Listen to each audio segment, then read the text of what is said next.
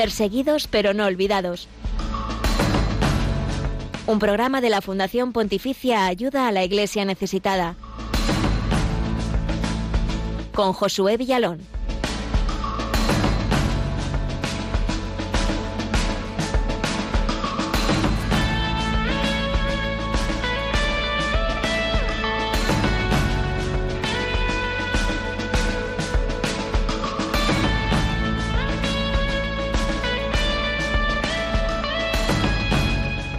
Albania es un país de Europa muy desconocido, vecino nuestro, a tan solo tres horas en avión desde España. Se trata de una de las naciones más pobres de nuestro continente que ha atravesado largos años de dictadura comunista, una de las más herméticas y duras del planeta. En Albania peregrina una pequeña comunidad católica que ha salido de las catacumbas hace unas pocas décadas y hoy da testimonio de su fe en una sociedad poscomunista donde impera el Islam. Hoy Albania y la Iglesia Católica albanesa es el tema principal de nuestro programa.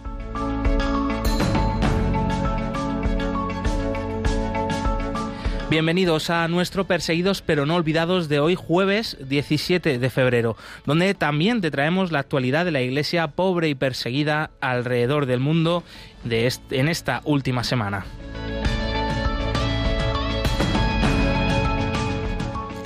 Radio Paz en República Centroafricana es un rayo de esperanza en medio de tanta oscuridad en uno de los países más pobres del mundo. Esta emisora católica que difunde la buena noticia está dando muchos frutos. Te lo contamos enseguida en el testimonio de esta semana.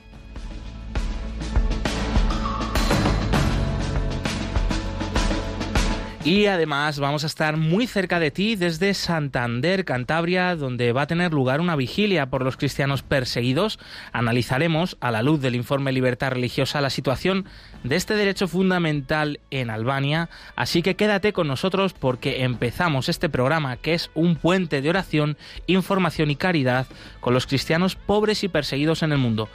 Estos son los otros canales para poderte poner en contacto con el equipo del programa. Así es, estamos en Twitter, somos arroba ayuda iglesneses, en Facebook y en Instagram, ayuda a la iglesia necesitada y también tenemos nuestro canal de YouTube donde ponemos pues vídeos con todos los testimonios y todas las realidades que os contamos en este programa. Y desde este minuto vamos a saludar a cuatro manos que hoy ponen, hoy manejan los controles de este programa Perseguidos pero no olvidados. Javi Esquina y Belén. Buen día, chicos. Hola, buenos días. ¿Cómo estáis? Buenos días, ¿qué tal? Bienvenida, bienvenida Belén Carrillo, nueva incorporación que nos va a acompañar durante unos meses aquí en Radio María. Y bueno, pues una alegría saber eh, que estamos en familia en esta radio que nos acoge, que es la radio de nuestra madre, la Virgen María. Y hoy, con la compañía de la mano de nuestros hermanos, los cristianos pobres y perseguidos alrededor del mundo. Eh, bueno, pues nuestro programa no tiene nada, nada de desperdicio. Esperemos que, lo disfrutéis mucho eh, y que sigamos unidos, claro que sí, en la oración y en la caridad con ellos. Y al final del programa vamos a dar el teléfono en directo para que ustedes puedan llamar y contarnos, pues mm, todo lo que os ha interesado, lo que más os ha llamado la atención de lo que os vamos a contar. Seguramente el tema de Albania pues va a llamar mucho vuestra atención porque como decía mi compañero Josué pues es un país del que poco se habla, pero nosotros aquí sí nos acordamos de todos los cristianos de allí y de la iglesia en ese país.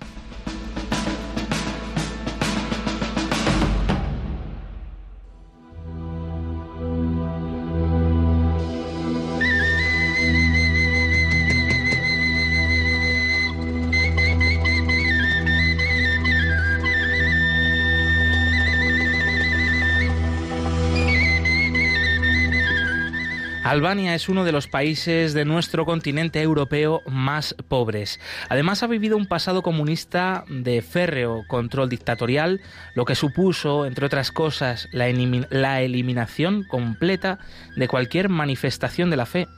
Y es de los pocos países de nuestro continente con mayoría musulmana también, algo anecdótico.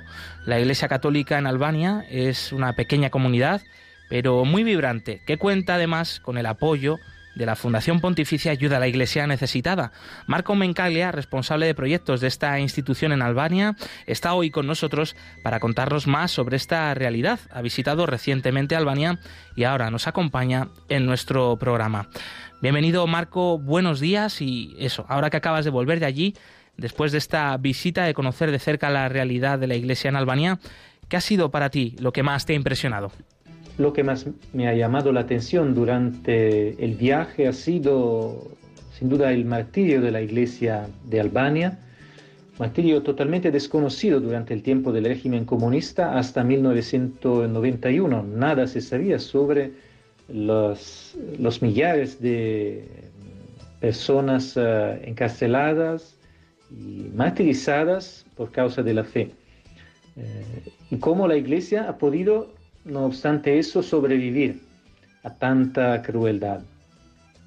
Al mismo tiempo, me ha llamado la atención la esperanza para el futuro de la Iglesia en una situación de primera evangelización en toda la región del sur de Albania, que después de 500 años, por primera vez, después de la dominación turca, después del eh, pasado comunista, por primera vez tiene la posibilidad de conocer a Cristo. Y será seguramente una prioridad de ACN considerar esa realidad en futuro en el sur de Albania. Y eh, después de esta realidad, Marco, de eh, pues mm, el régimen dictatorial en Albania, de todo lo que ha sufrido durante este tiempo, cuéntanos quién compone entonces la iglesia allí y cuáles son las principales necesidades eh, que tiene pues después de este camino y ahora que se está recuperando de todo lo que ha vivido. La Iglesia de Albania se compone de cinco diócesis y de, una administración apostólica en uh, el sur de Albania. Las diócesis del norte, cuatro diócesis, la arquidiócesis de Shkodre y las diócesis de Leja, Sapa y Reshen, tienen una parte considerable de la población católica, una fuerte tradición de la Iglesia que ha sobrevivido al tiempo de la persecución eh, comunista. Eh, la capital, Tirana, es una ciudad relativamente joven que ha nacido prácticamente en los años 30 como capital del siglo XX y tiene una estructura muy débil que tiene que ser eh, apoyada porque hay poco clero local y una población que crece por causa de la migración interna. Y después hay la administración del sur de Albania, que es tiene una población que es la mitad de la población del país, como 1.400.000 habitantes y solo algunas, eh, algunos millares de católicos eh, que están creciendo. Hay posibilidad de evangelizar y para esa acción de nueva evangelización hecha por los misioneros, muchos del extranjero, nosotros estamos empeñados empeñados en ayudar. Y otra peculiaridad de, Albania, Marco, es que es uno de los pocos países de Europa donde el Islam es eh, mayoría, como podría ser a lo mejor Bosnia, que es otro país eh, muy cercano de Albania, ¿no? O Kosovo, eh, país muy hermano de Albania que comparten pues una lengua, una cultura. ¿Cómo es la relación entre cristianos y musulmanes en Albania, Marco? La relación entre cristianos y musulmanes es muy diferente de lo que se puede eh, considerar, por ejemplo, en Oriente Medio. Eh, muchos musulmanes, sobre todo en la región central y eh, del sur de Albania, son musulmanes por tradición, porque en el siglo XV la dominación turca había llevado también consigo la religión, había sido necesario convertirse por mucha gente que por tradición había sido antes eh, cristiana, católica y ortodoxa también. Y entonces no se percibe la religión en Albania como algo que pone en conflicto la población, aunque en los últimos tiempos eh, hubo un poco influencia de eh, países de Oriente Medio que han llevado un poco esa mentalidad de fundamentalismo que nosotros conocemos pero se puede decir que se trata por el momento de una minoría.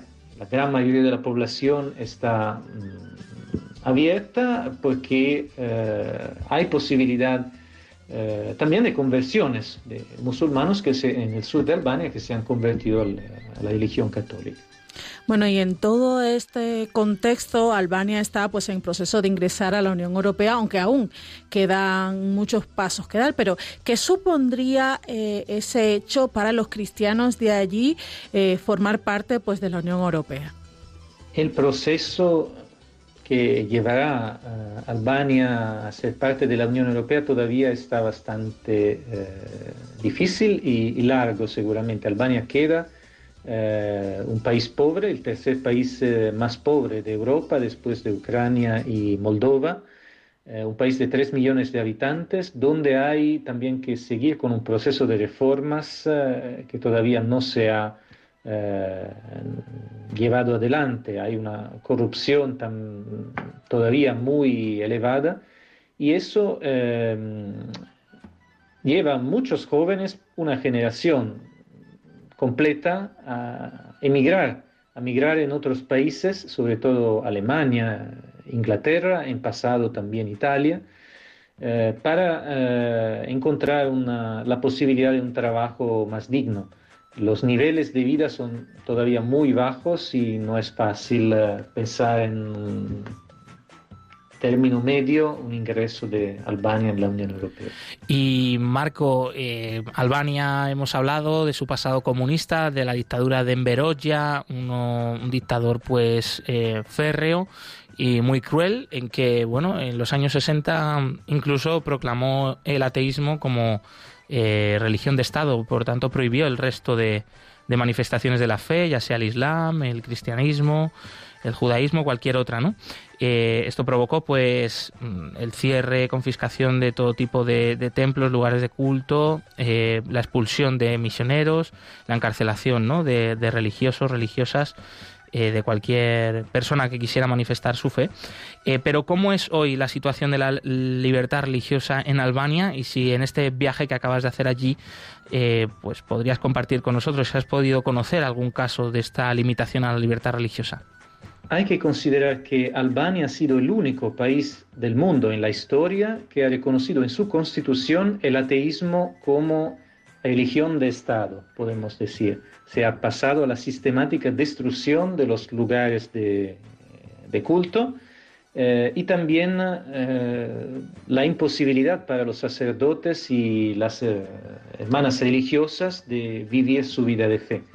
Eso ahora no, no existe más, gracias a Dios, pero sigue en la cultura una mentalidad que no reconoce el papel de la iglesia a nivel social, por ejemplo. Lo, muchísimo que hace la Iglesia, no recibe ningún tipo de apoyo del Estado como hay con eh, convenciones como en otros países. Es una realidad que no es fácil, no hay una hostilidad, una limitación directa, pero hay una situación de eh, ningún tipo de apoyo.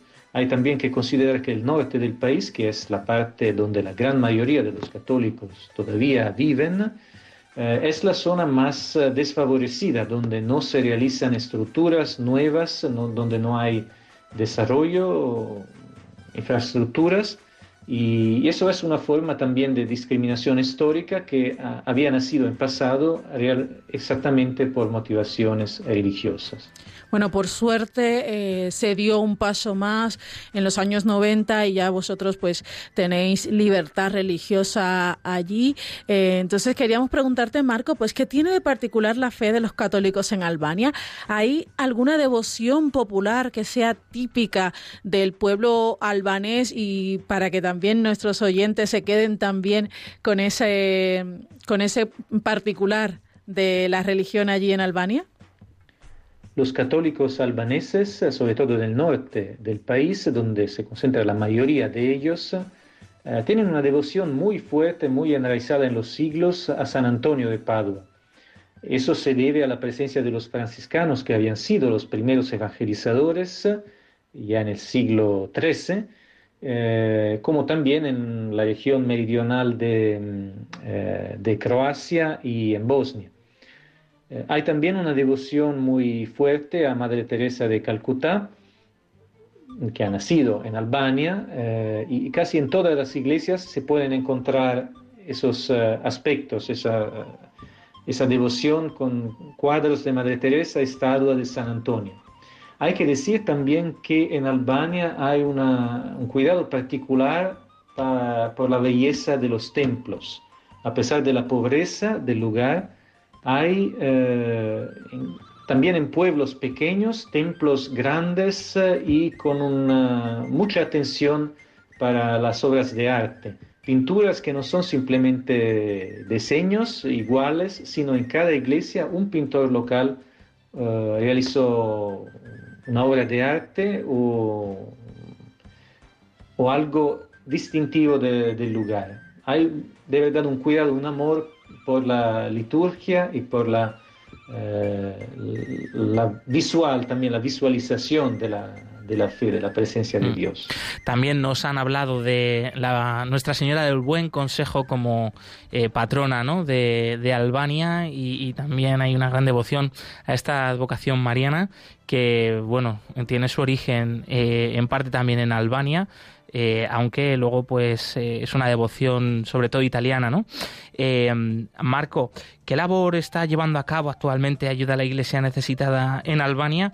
¿Cuáles son esos principales proyectos de ayuda, de apoyo pastoral, espiritual, para sostener a esta pequeña comunidad católica albanesa con ese pasado de persecución que ha sufrido, bueno, y que todavía hoy sigue teniendo muchas dificultades?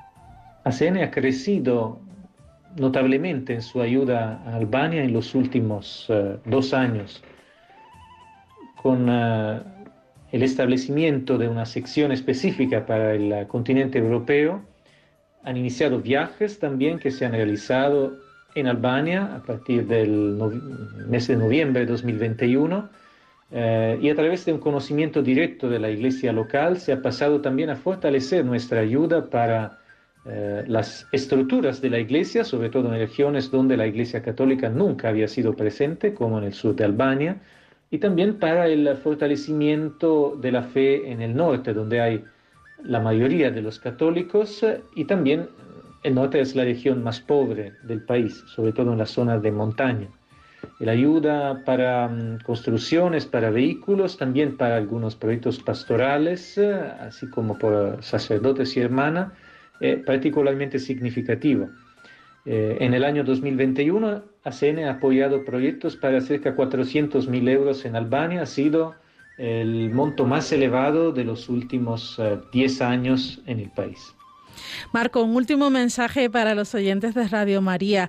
¿Qué importancia tiene para la Iglesia Universal esa pequeña iglesia de Albania y por qué es importante que le sigamos ayudando, que sigamos rezando por ellos y que, como hemos hecho esta mañana, pues contemos su testimonio.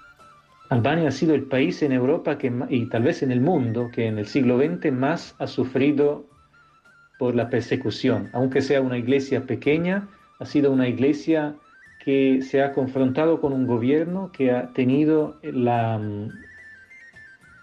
la idea de destruir totalmente la presencia religiosa en el país, cualquier forma eh, de religión. Eso no ha pasado en ninguna parte del mundo. Eso ya es suficiente para pensar también las heridas que han quedado en las generaciones eh, por esa situación. Hay también que rezar ahora por Albania y ayudar porque es un país sumamente pobre donde muchos jóvenes, una entera generación, necesita salir del país porque no hay perspectivas de una vida digna. Hay también razones de esperanza, podemos decir. Hay jóvenes muy motivados que participan en las celebraciones en la iglesia. Hay un pueblo que está conociendo Dios tal vez por la primera vez, como en el sur del país, y por esa obra de evangelización de centenas de misioneros también convidamos todos a rezar y ayudar. Pues nos quedamos con ese mensaje de esperanza sobre todo y también esa invitación a la oración por la iglesia pobre de Albania, una iglesia que ha sufrido un duro martirio en el pasado reciente, eh, pero bueno, yo creo que también fruto ¿no? de esa persecución son, son los frutos, son las semillas que ahora se siguen sembrando en este país vecino nuestro del continente europeo. Muchas gracias, Marco Mencaglia, responsable de proyectos para Albania de ayuda a la Iglesia necesitada, por habernos compartido esta experiencia de tu reciente viaje a este país y, y seguimos unidos. Un fuerte abrazo y hasta pronto.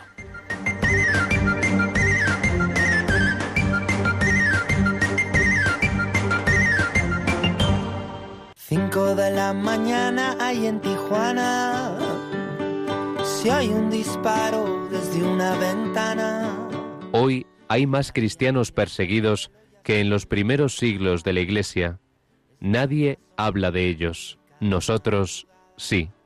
Perseguidos pero no olvidados. Un programa de ayuda a la Iglesia necesitada en Radio María. Otra cuota, otro ordenador su tiempo se resume con tiempo que no consume. La banda sonora el sonido de su reloj. 12 de la noche en el sur de Europa. Pongamos que hablo de Madrid.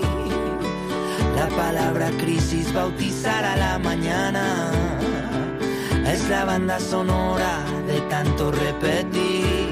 Si somos hijos. siempre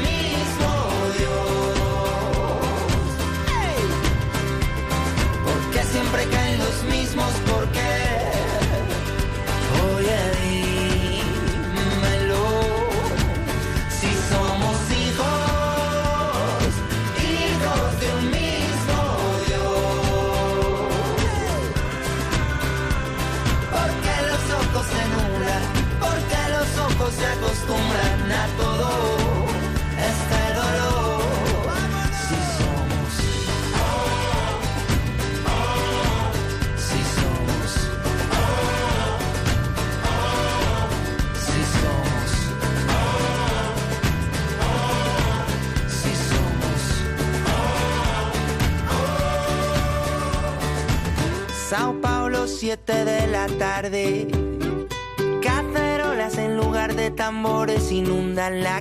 11 y 23 minutos, 10 y 23 minutos en las Islas Canarias. Eh, seguimos en Perseguidos pero no olvidados, el programa de Radio María, de la mano de ayuda a la Iglesia necesitada que te trae la realidad de la Iglesia pobre y perseguida alrededor del mundo. Y es el momento de la actualidad eh, donde nuestros hermanos cristianos pobres y necesitados son, eh, aquí sí, titulares y son noticia, mientras en otros medios de comunicación esta realidad es muy olvidada. Nosotros sí queremos que aquí ellos hoy sean noticia.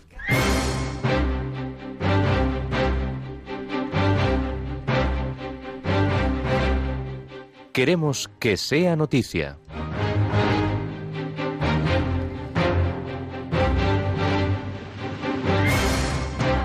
Yihadistas atacan un seminario menor en Burkina Faso. El seminario menor de San Quisito, en la localidad de Bugui, perteneciente a la diócesis de Fada en Gourma, es el es este en, en el este de Burkina Faso, ha sido atacado e incendiado por un grupo de yihadistas. En el centro estudian 147 seminaristas y cuenta con siete profesores.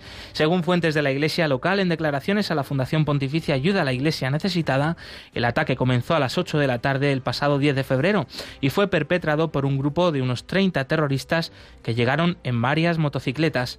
Si bien no hubo pérdidas humanas, sí han dejado cuantiosos daños materiales, afirman las fuentes consultadas.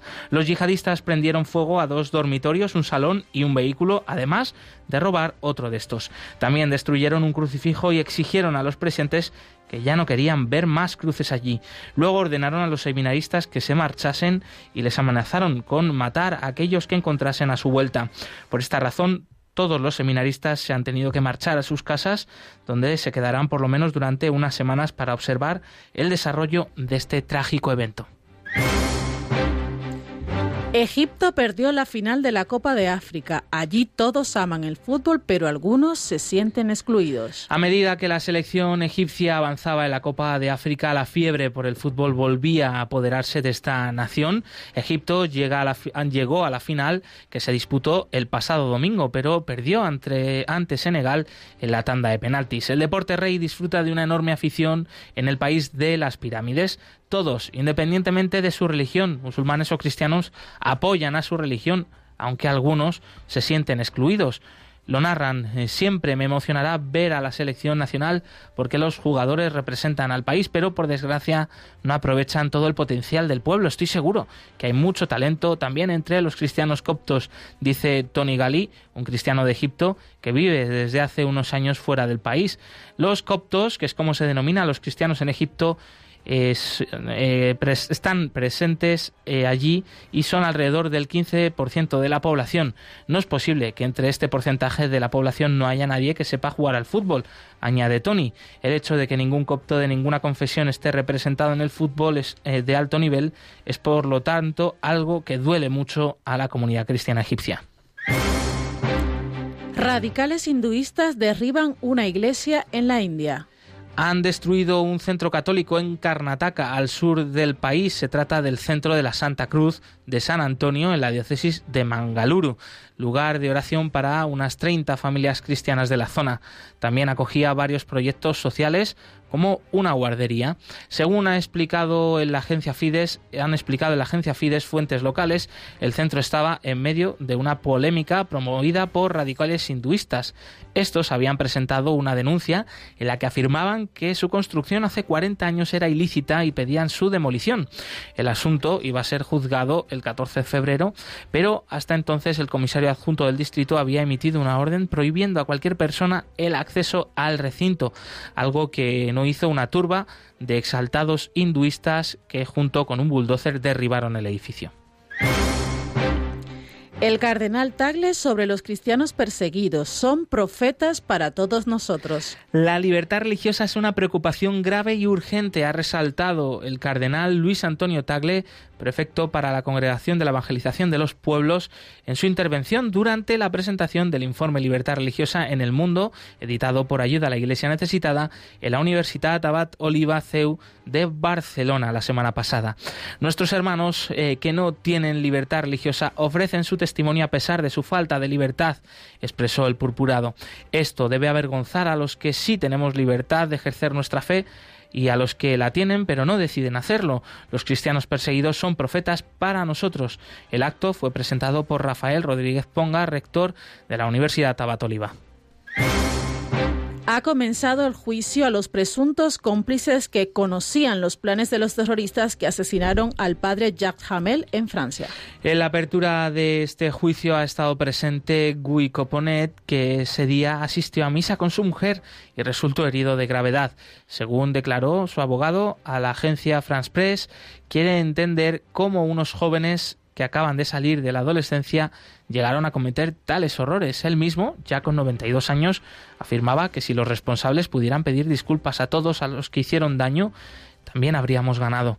La vida y la muerte del padre Jas Hamel, degollado el 26 de julio de 2016 por dos jóvenes yihadistas en Saint-Étienne-du-Rouvray, cerca de Rouen, llaman a Francia a la fidelidad y la fraternidad para que el mal no tenga la última palabra.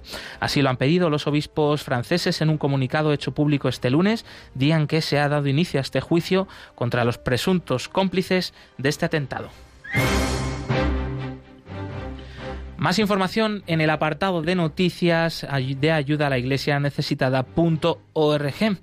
Eh, y como os recordamos al principio enseguida, vamos a dar el teléfono de la emisora para que podáis participar aquí en directo con todos los oyentes de Radio María.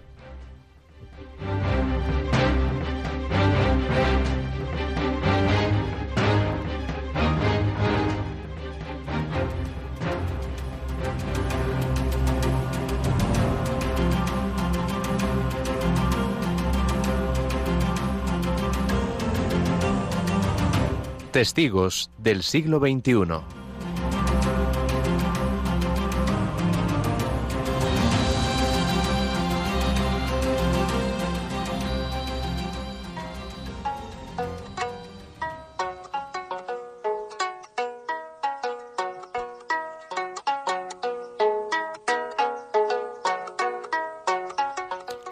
Hace muy poquito, el pasado 13 13 de febrero celebramos el Día de la Radio, sin duda uno de los medios de comunicación con más difusión en todo el mundo, incluso en algunos países es el único y ha sobrevivido pues a todos los cambios y avances tecnológicos. Bien, Bien lo saben, en países como República Centroafricana, donde la violencia es uno de los principales problemas, pero donde también hay proyectos como el que os vamos a contar a continuación.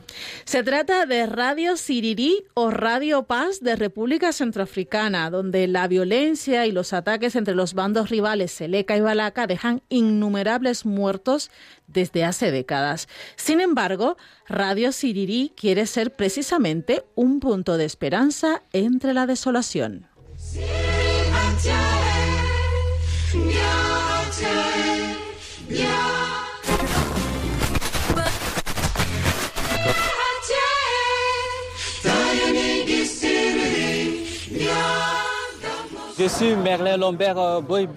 Soy Merlin Lambert de Radio Siriri de Boar. Estamos en el corazón de la ciudad para contar los dolorosos acontecimientos que la población ha sufrido.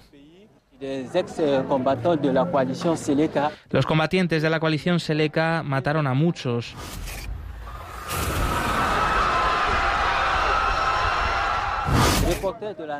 Uno de los reporteros de Radio Sirirí está allí mismo, presenció todos los hechos.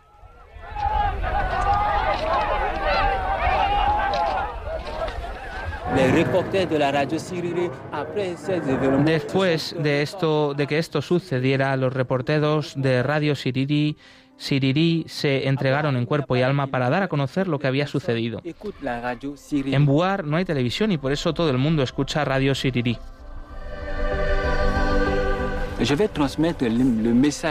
Quiero transmitir un mensaje de paz a los jóvenes y a la gente de la República Centroafricana para que cambien su mentalidad.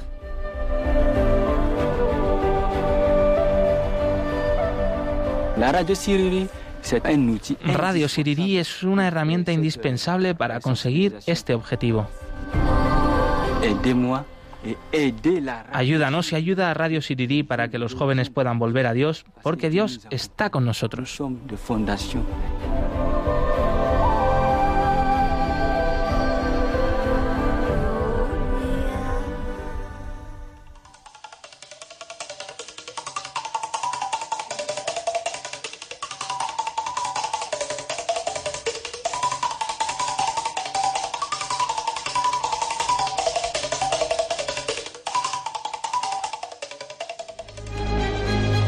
El informe Libertad Religiosa actualiza la situación de la libertad religiosa y casos de ataque contra las religiones en 196 países del mundo.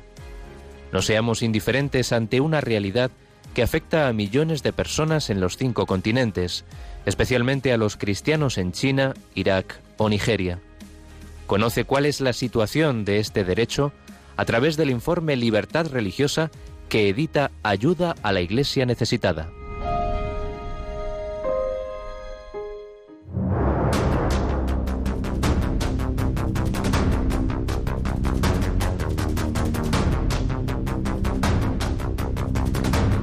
Libertad religiosa en el mundo.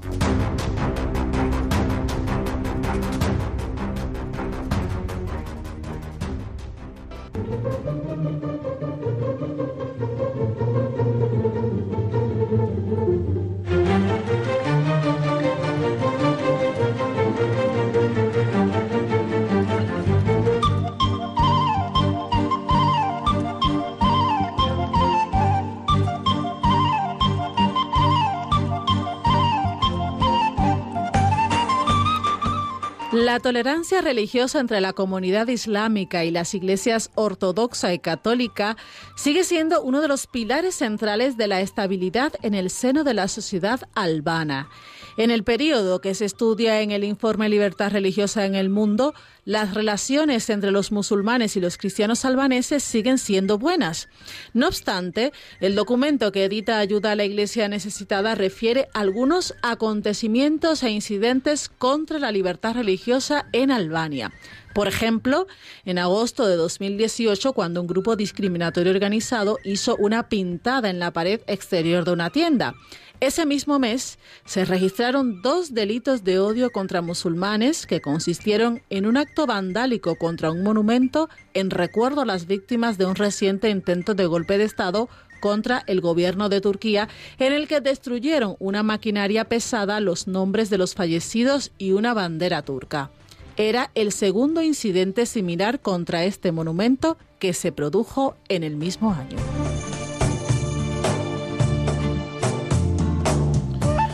El informe anual sobre la islamofobia elaborado en 2018 por la Fundación para la Investigación Política, Económica y Social, financiada por el gobierno turco, concluye que los incidentes islamófobos están relacionados normalmente con sentimientos en contra de los turcos.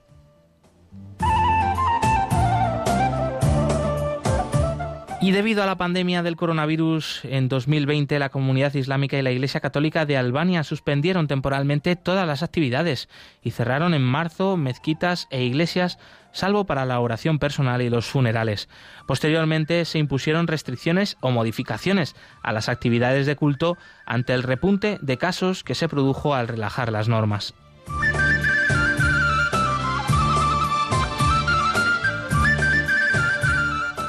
En mayo de 2020 se encontraron dos cócteles Molotov sin explotar cerca de la mezquita Namasja en Tirana, aún en construcción, que se encuentra delante de la entrada del edificio del Parlamento albano. No está claro cuál de los dos edificios era el objetivo.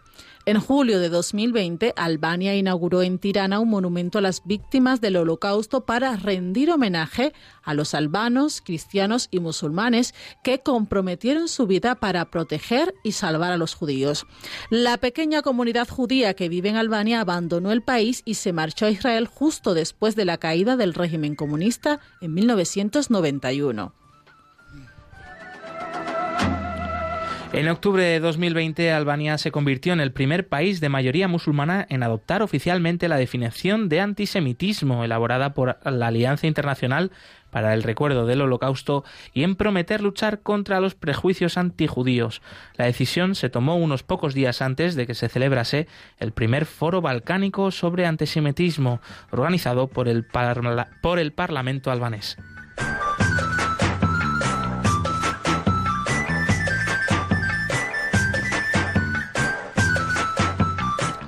El informe de la Comisión Europea publicado en octubre de 2020 sobre Albania concluyó que por lo general se defienden la libertad de pensamiento, conciencia y religión y que continúa la armonía y la cooperación interconfesional.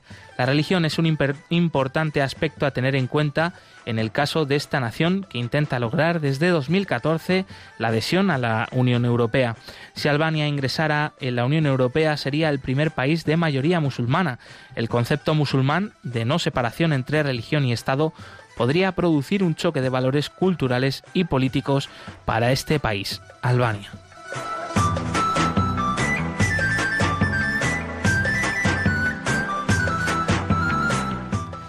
Más información sobre la situación de la libertad religiosa en Albania y en cualquier otro país del mundo se puede consultar en la web ayudalaiglesianecesitada.org. Vamos a hacer ahora una pausa musical con un ejemplo de cómo cantan y alaban al Señor nuestros hermanos en la fe en Albania. Se, se trata de un canto de influencia bizantina, pues Albania formó parte del Imperio de Oriente y por tanto tuvo gran influencia de la Iglesia Ortodoxa, todavía hoy la tiene. Es un canto traducido al español, eh, la presentación de Cristo en el templo.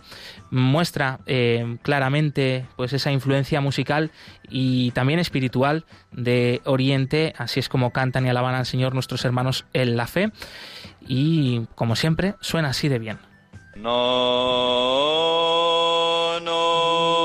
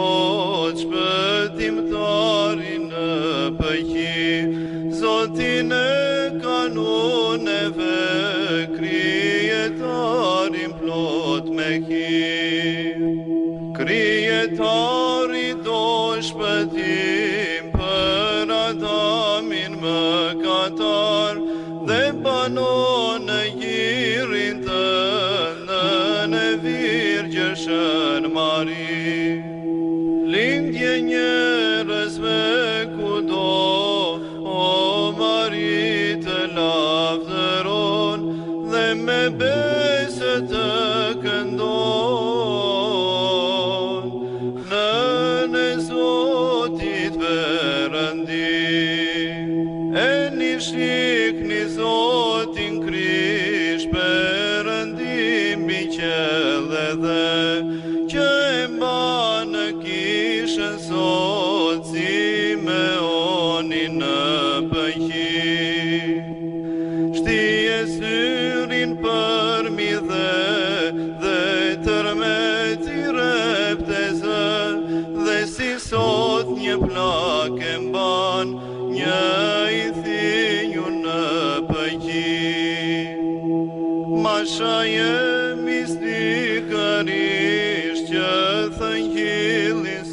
11 y 41 minutos, 10 y 41 minutos en las Islas Canarias es el momento eh, para que puedas llamar a la emisora y participar aquí en directo con el equipo de este programa Perseguidos, pero no olvidados compartir con nosotros tus comentarios sobre los distintos temas que estamos tratando en el programa de hoy. Albania, la iglesia en Albania como tema principal, pero también, bueno, pues cualquier otro comentario, intención de oración que quieras eh, compartir. Puedes llamar ya al 91005 94 19, repetimos 91005 94 19.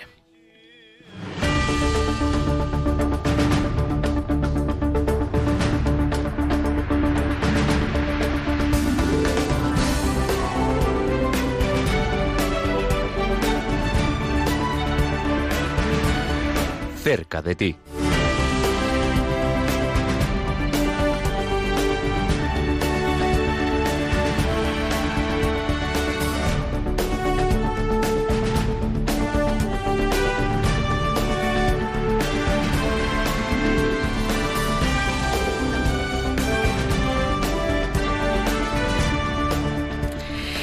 Llegamos a la sección donde estamos más cerquita de ti. Hoy viajamos hasta el norte de España, que me encanta. Vamos a Santander y ya tenemos con nosotros a Javier Gutiérrez, delegado de ayuda a la Iglesia necesitada en esa región. Muy buenos días y bienvenido, Javier. hola, compañeros. Hola, Grace. Hola, Josué. ¿Qué tal estáis? Estamos muy bien, encantados de, de escucharte. Siempre es un placer que estés con nosotros en el programa. Así que cuéntanos inmediatamente, Javier, esa vigilia de oración con testimonio por los cristianos perseguidos que vais a tener allí en Santander. Cuéntanos todos los detalles, dónde va a ser, lugar, hora y, por supuesto, qué sorpresas tenéis por allí. Bueno, perfecto. Eh, mirad, la primera que vamos a tener, la primera vigilia que vamos a tener es el 24 de febrero, que es jueves, que va a ser en la iglesia de San José Obrero de Torrelavega, Santuario de la Virgen Grande. A las siete y media mm, habrá una misa y a las ocho una vigilia con exposición de Santísimo, en la cual hablará eh, un sacerdote de Camerún que, que traemos por aquí para que nos dé un testimonio de cómo están sufriendo los cristianos de allí eh, con todo el Boko Haram y todos estos terroristas yihadistas. Eso el jueves 24 y el viernes 25, el viernes 25 también en la iglesia de Santa Lucía, aquí en Santander, a las ocho y media tendremos la novena vigilia de oración por los cristianos perseguidos, en la cual también hablará este sacerdote de Camerún eh, y nos contará pues lo que están sufriendo allí en su país, ¿no? Eh, eso lo más próximo que es la semana que viene, pero ya para la cuaresma tenemos también un reliquiario traído de una iglesia caldea de Telescuf en la llanura de Nínive, que recorreremos las iglesias, las parroquias, los conventos que así lo deseen de toda la diócesis para seguir rezando por nuestros cristianos perseguidos. Genial, qué previsores que sois, Javier. Me encanta que ya tengáis eh, planes a largo plazo, aunque bueno, la cuaresma tampoco está tan lejos. Entonces nos quedamos con esas fechas que nos has dicho para esta vigilia de oración con testimonio allí en Santander, 24 de febrero. ¿Y cuál es la siguiente, Javier? 24 de febrero en Torre en Torre la Vega, eso es. y el día siguiente, el 25 de febrero, en la iglesia de Santa Lucía en Santander. Fenomenal, pues que os vaya muy bien. Invitamos a todos los amigos que estén por Santander, que vivan allí o estén de paso a asistir a esta vigilia que no tiene para nada desperdicio y es un momento de oración y de conocer la realidad de tantos hermanos que sufren a causa de la fe. Muchísimas gracias, Javier. Te vamos a tener de nuevo por aquí para que nos cuentes más cositas de lo que tenéis en Cuaresma preparado con ese relicario. gracias y muy buen día para ti, para Gloria. Un saludo, un, fuerte abrazo. Gracias. Adiós.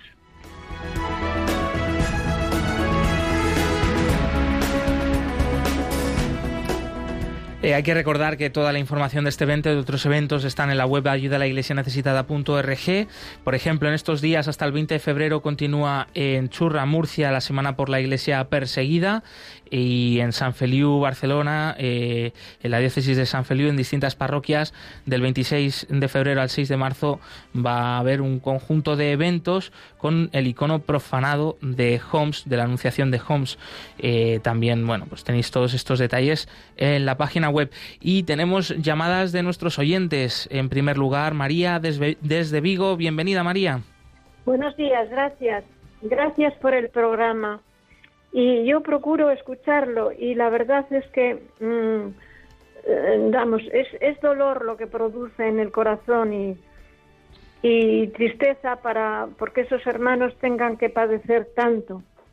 Entonces yo pienso que qué bonito sería, aunque individualmente cada uno recemos por los cristianos perseguidos, que yo lo hago, pero sería, vamos, es una mi humilde opinión, Sería estupendo, sería muy bueno que en las misas, en, todas las Eucaristías, al terminar la misa, o antes, como lo viera el, el, párroco, el sacerdote que oficie, que deberíamos de rezar, rezar a la Virgen, un Padre Nuestro completo, para ayudar a esos hermanos, para pedirle a Dios que se conviertan los terroristas. Mm.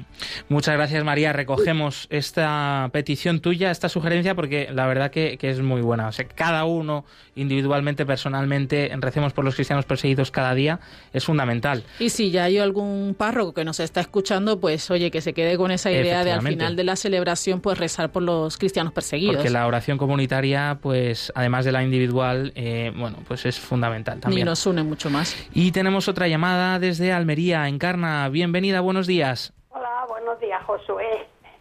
Bueno, yo, mm, como siempre que os llamo para desearos lo mejor Muchas y que gracias. Por lo menos la voz de la Radio María se escuche mm, lo que están haciendo con los cristianos en el mundo porque no se oye en ningún sitio. Luego, es verdad, tenéis unos programas que a mí no me gustan, me encantan. La Padaña, eh, Julián Lozano por la noche, los domingos. Eh, mm, me, me, gusta mucho todo lo que haces, pero yo, como has dicho que podemos decir, dar nuestra opinión de lo que sea, este sábado pasado, ¿me escuchas así, verdad? Sí, sí, claro, sí, adelante. Vale, perdón, perdón. El sábado pasado, no, pero el anterior yo siempre me pongo, cuando vengo de la calle, me pongo Radio María. Y estaba, eh, me parece que era el obispo de Tarragona que estaba tomando posesión. Me parece que era Tarragona o Tarrasa, uno de esos dos. Y yo es que me llevé un disgusto porque si estáis para toda España, aquí se dice todo en catalán. Yo sé que vosotros no podéis hacer nada, porque esto es será Lumella o será quien quiera, yo ya ahí ni entro ni salgo. No, la propia celebración allí, ¿no? Al, celebrarse en Cataluña, pues... Para toda España. Eso sí es verdad. Pues nos, quedamos con esa sugerencia eh, para todos los nuestros compañeros de aquí de Radio María. Y desde Almería nos vamos a Extremadura, donde nos habla Toñi. Bienvenida, buenos días. Hola, buenos días, Josué. Pues mire, en primer lugar, las gracias a Radio María, porque es la alegría mía todo el día estoy con Radio María. Termina de hablar una señora que dice que sería bueno de que después de la Eucaristía se rezara a la Virgen. Nosotros ya llevamos años haciendo eso. Después de la Eucaristía, al final, antes de la bendición, vamos al altar que está allí la Virgen y rezamos un Padre Nuestro, como ella ha dicho, pues por todos. Así que, pues nada, me da mucha alegría haber escuchado y, y que lo hagan también los sacerdotes en otras parroquias. Un abrazo y muchas gracias, Radio María. Gracias, un abrazo, Toñi, desde Extremadura. Pues sí, oye, qué bonito ¿eh? que, estas iniciativas se vayan difundiendo y que se pueden hacer muchas cosas desde, desde cada uno desde nuestro ámbito, ¿no? Mm. Y, por supuesto, esa oración es la que fortalece a nuestros hermanos en la fe que están dando ese testimonio, ¿no? De fortaleza, eh, es gracias también a nuestro acompañamiento y, a esa comunión de, de bienes, no solo materiales, sino también espirituales. Sí, eh, ya tenemos dos sugerencias aquí en el programa. Una, rezar por los cristianos perseguidos al terminar la celebración. Y como nos contaba Juli la semana pasada, pues también en Laudes tienen su momento para eh, eh, rezar por esa iglesia pobre y perseguida allí en La Solana. Así que para todos los que nos estéis escuchando, vamos a dedicar cada uno un tiempito de nuestro día a tener presente a todos nuestros hermanos y también para comunicarlo a nuestros párrocos, a nuestras comunidades, comentarle pues esta realidad que os contamos nosotros y que así todos podamos estar unidos como es característica ¿no? de esta iglesia a la que pertenecemos.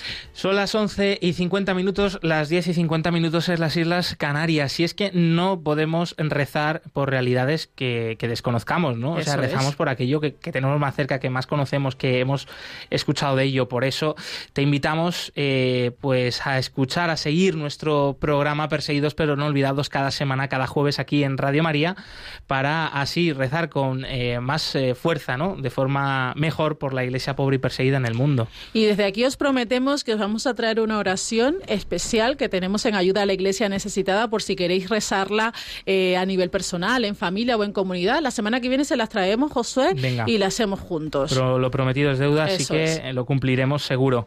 se nos acaba el tiempo, tenemos que despedir el programa, no sin antes recordarte que puedes volver volverlo a escuchar en el podcast de Radio María.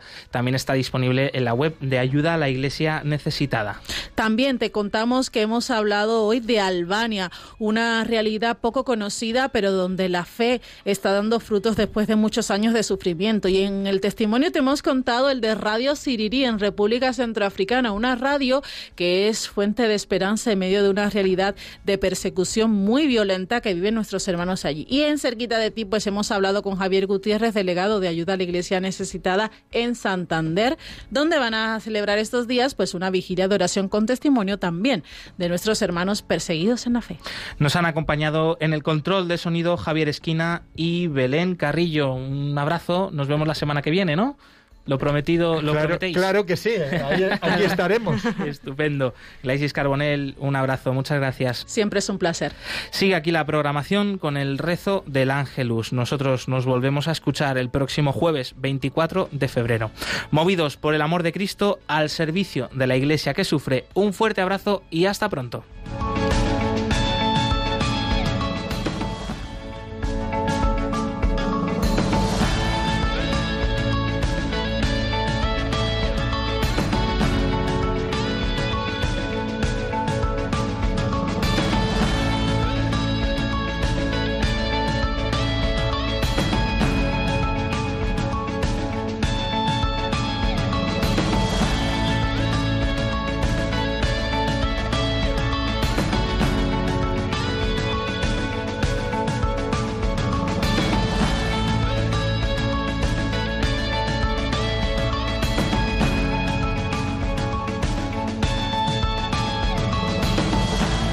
Concluye en Radio María, Perseguidos pero no olvidados. Un programa de la Fundación Pontificia Ayuda a la Iglesia Necesitada. Con Josué Villalón.